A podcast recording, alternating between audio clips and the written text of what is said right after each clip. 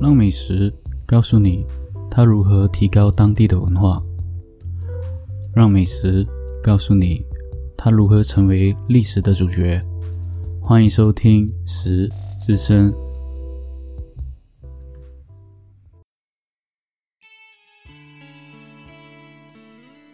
Hello，Hello，欢迎收听《食之声》，我是主持人 Roger。今天呢，我们要准备的这一道菜呢，是补之前的坑哦，是娘惹菜。这道菜的名字叫做马来风光，也可以叫做炒干贡。那这道菜呢，说简单，嗯，其实很简单；难呢，其实主要就是洗菜的部分而已。那我们话不多说，我们开始吧。首先，先准备五百 gram 的空心菜。菜洗干净，然后把菜切开，分成菜根跟菜叶的部分。之后再准备一个白洋葱，白洋葱切成丝，然后还有两瓣的蒜头切成末。最后呢，就是我们的小辣椒。嗯，小辣椒部分可以准备一条到两条哦，然后切成丝，看你喜欢吃多辣，主要是提味。要有一点辣的味道，那我们现在就开始炒吧。先放三汤匙的油，然后再放我们的蒜末去爆香它。之后呢，可以放我们的辣椒，还有我们之前所提的灵魂酱汁——虾米辣椒酱两汤匙去爆香它。之后呢，就可以放我们的洋葱丝。炒到洋葱呢上了一点点的色呢。就可以准备放我们的红辣椒丝，刚刚切的小辣椒。炒好过后呢，就可以放我们的空心菜或是庸菜。放完庸菜，先放菜根哦，把它炒熟一点点。然后之后就可以放我们的一汤匙的糖，汤匙的盐，再放我们菜叶的部分放上去。记得哦，要用大火炒才比较香哦。我建议是放一点点的水。三汤匙的水，这样子菜叶的部分才不会变黑。嗯，怎么判断它炒好呢？其实从淡绿色菜的淡绿色炒到深绿色，那就好了。总共才用了两分钟哦，其实我们就可以把菜上桌了。那炒菜的部分其实就是这么短。嗯，前前后后我说明的情况下，其实不足一分钟哦。好的情况下也是可能不足两到三分钟。那我们现在就开始说马来风光的故事吧。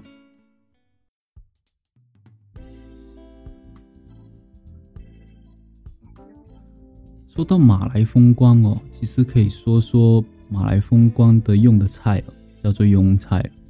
庸菜呢，其实它是在马来西亚很多，大多数都可以看到的，而且很便宜。为什么呢？像我们华人喜欢吃的菜叶啊、白菜啊、菠菜啊、上海青啊，其实都是喜欢比较偏阴凉的地方种植哦。像我们马来西亚的金马伦高原呢，其实最适合种植这一类的菜。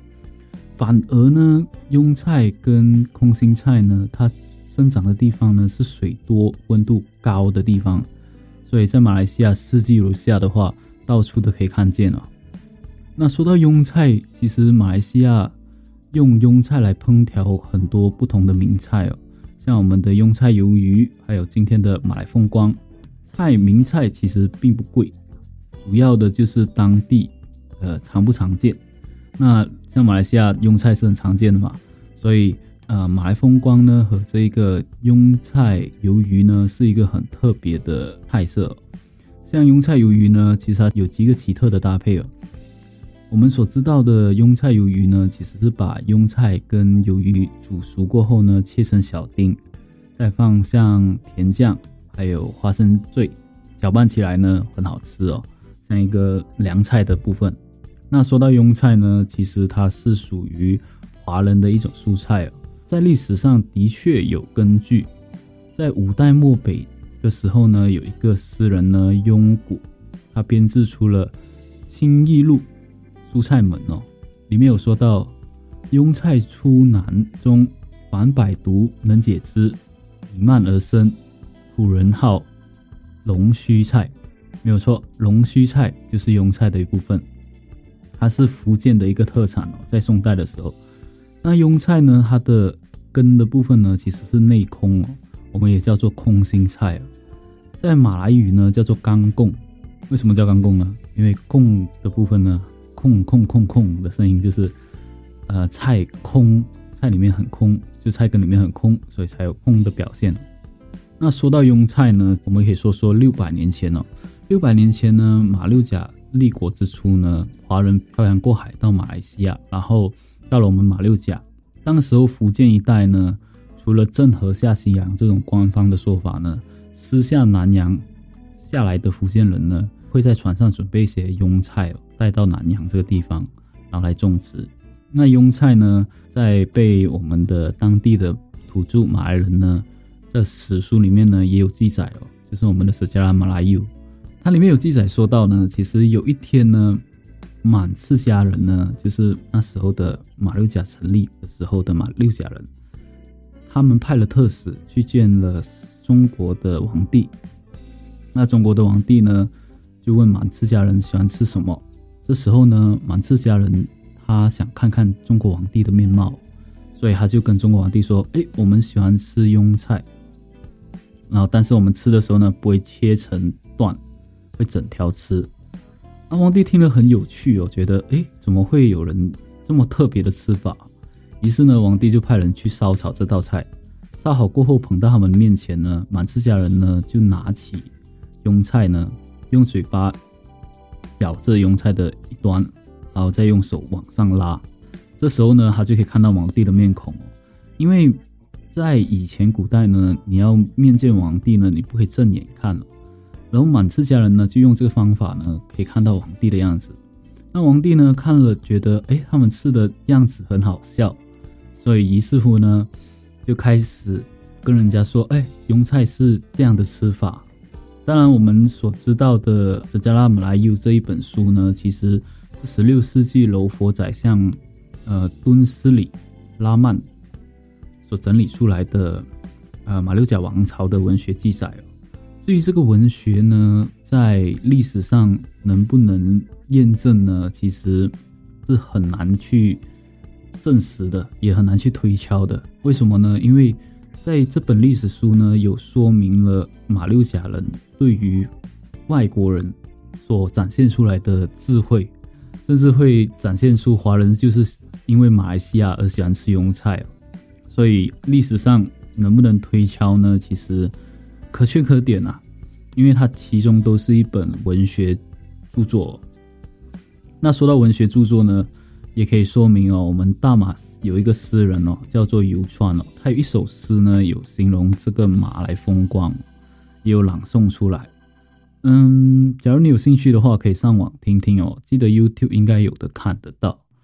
那诗的主要内容呢，其实是形容呢，庸菜就算被买出去，也会把根留下来；豆芽菜就算被买出去，它会连根也没有留下来。这证明什么呢？他崇拜庸庸菜这个精神哦，就算他被出卖了尊严，他也会把文化跟历史啊留下来，警觉后人。当然，说到马来风光这道菜呢，其实它是用。呃，马来人的酱料和华人的庸菜去融合出来哦，所以呢，这一道菜呢，其实出自于娘惹。为什么会出自于娘惹呢？像我们之前有提到，巴帕跟娘惹是华人的呃男性和马来人的女性所生出来的孩子，就是 mix 的意思，就是混血儿的意思。那男性呢，我们所称为 papa；；女性我们所称为妞妞。所以。庸菜马来风光这道菜呢，为什么我会说是一个呃娘惹菜？就是因为他们所研发出来的。那我们说到娘惹呢，其实今天我们也可以介绍一下娘惹这一个东西啊。娘惹是什么呢？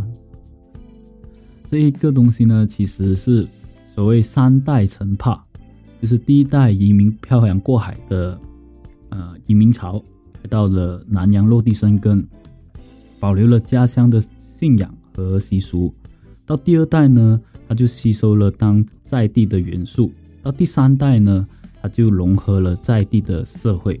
所以为什么所称为三代为帕的意思就是这样子，因为帕帕是形容男性嘛，所以我们可以说是帕帕文化或者是娘惹文化。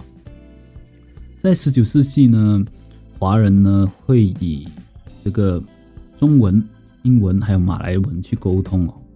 当然到后面慢慢慢慢改变呢，帕帕纽亚呢，他们也会用当地的马来语哦，就是我们所说的帕帕马来语。那帕帕马来语呢，刚刚我说嘛，呃，福建一带就是移民过来嘛，所以他们会融合一些马来语和福建语哦。像我们所形容的闽南人会常听到叫男性叫叫阿帕阿爸，就是爸爸的意思嘛，所以他们就方便称为男性为帕帕。那我们简单来说，呃，闽南话有说一个，比如说福建话有说一个，我们的当地福建话有说一个叫巴图，就是石头的意思。那马来话呢也叫巴图哦，所以基本上他们就把这一段语言呢融合在一起。所以慢慢慢慢会形成当地的华人的文化。那第一代的帕帕纽亚呢，其实我们可以追溯到至十七世纪哦。刚开始呢，他们会定居在马六甲、印尼啊、泰国啊，甚至缅甸一带，都会有这个中国明代和清代的移民后裔哦。到早期的华人跟当地的女子生下的孩子，他们就会称为帕帕纽亚。但是到了现在呢，回教法呢，在新马实行后呢，宗教的文化和差异呢，就除了华人的男性呢愿意进入回教徒，否则呢是不可能娶到就是马来女性哦。如果要联姻的话，华人就要进入回教徒。所以现代的华人跟马来人的后裔呢，大多数人家都会认为是马来人，不是帕帕尼亚。那帕帕尼亚呢，其实在当地马来西亚或者是新加坡呢，其实都能看见他们的建筑物啊，或者是他们的文化，甚至他们的糕点，哇，真的是很特别，他们糕点真是很好吃。那说到帕帕尼亚，其实啊，在一八三一年的时候呢，有三十六个马六甲商人呢，建立了这个叫做庆德会这个东西哦。当时候在新加坡呢，是一个最古老的土生华人。互相帮助的社团，但是庆德会呢是完全封闭的，开放给任何的会员进入，哪怕你多有钱也好。OK，所以到现在创始人的后代，目前为止只剩下二十二个会员。此外呢，在一九零零年呢，他们也成立了，就是本地也成立了呃土生华人协会。那在一九一零年呢。又成立了戏剧学会，这就是帕帕跟纽亚的代表的组织之一哦。所以我们可以看到，其实，在帕帕纽亚他们的所居住的地方呢，在二十世纪初呢，文艺复兴嘛，所以他们的风格的建筑呢，会有放一些华人的，比如说龙啊、凤啊，甚至有一些呃柱子啊，还有一些吉祥的图案啊。来显示它会保留一些华人的文化。那我们可以看到他们的屋子呢，其实，比如说他们会放一些颜色，比如说粉红色、绿色，去显示出它的光彩亮丽。甚至宗教跟信仰呢，早期呢，他们会像中国南方的民间信仰一样，会拜祖先，会学儒学、道学、佛教等等的。就是宗教去信仰，日久过后呢，因为他们会臆想，就是比较思想他们的故乡嘛，所以宗教的习惯的演变呢，导致出他们有一些建筑物比较特别的建筑物还保留到现在，像十七世纪初的马六甲青云亭啊，十九世纪初的新加坡天福宫啊，这一些都是一个很典型的历史。到了二战时期过后呢，他们这一。代的文化呢，就开始慢慢慢慢的减少，再加上之后的基督教传入了马来西亚，然后甚至有新马，刚刚我说的回教法嘛，所以导致了牛尼亚跟帕帕呢，在当地越越来越少。说到帕帕牛尼亚，我们可以说说他们的教育方式哦，他们教育方式跟以前的华人呢是很相同的，他们都是重男轻女的，女性呢都不给出户，会在家里要服侍家人啊，还有要烹调哦。直到一八八八年呢，澳洲传教士呢索菲亚修女呢，他建立了一间女子学校，然后鼓励一些。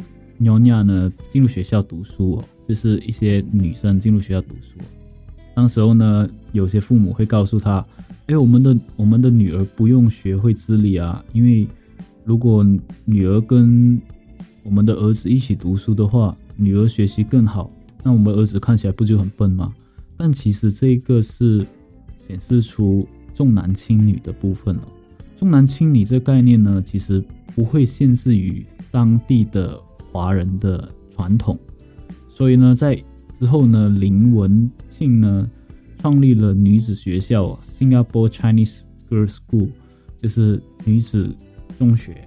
然后，甚至二十世纪初呢的，在那个晋方啊、中福啊、南华、啊、南洋等的华校都是女子教育而设的。说到。帕帕牛鸟呢？其实我们可以也说说他们的礼节的部分哦，他们节日跟礼俗的部分。那帕帕牛鸟其实他们结婚跟丧礼的程序呢，那个时代他们结婚会连续十二天去做一个婚礼，但是在现代呢，你觉得结婚的话，可能一天你就会累垮，何况是说十二天。甚至他们的碗筷呢也非常讲究啊，比如祭拜祖先呢，他们会用蓝白色的碗，然后数量必须是双数。那这个蓝白色碗呢，而且还是要荷兰进口的，价钱会非常贵。然后我们说到它的碗筷嘛，那我们可以说说他们的特色的服装哦。像我们所知道的尼亚服装呢，其实它有一个很特别的服装，叫做沙龙。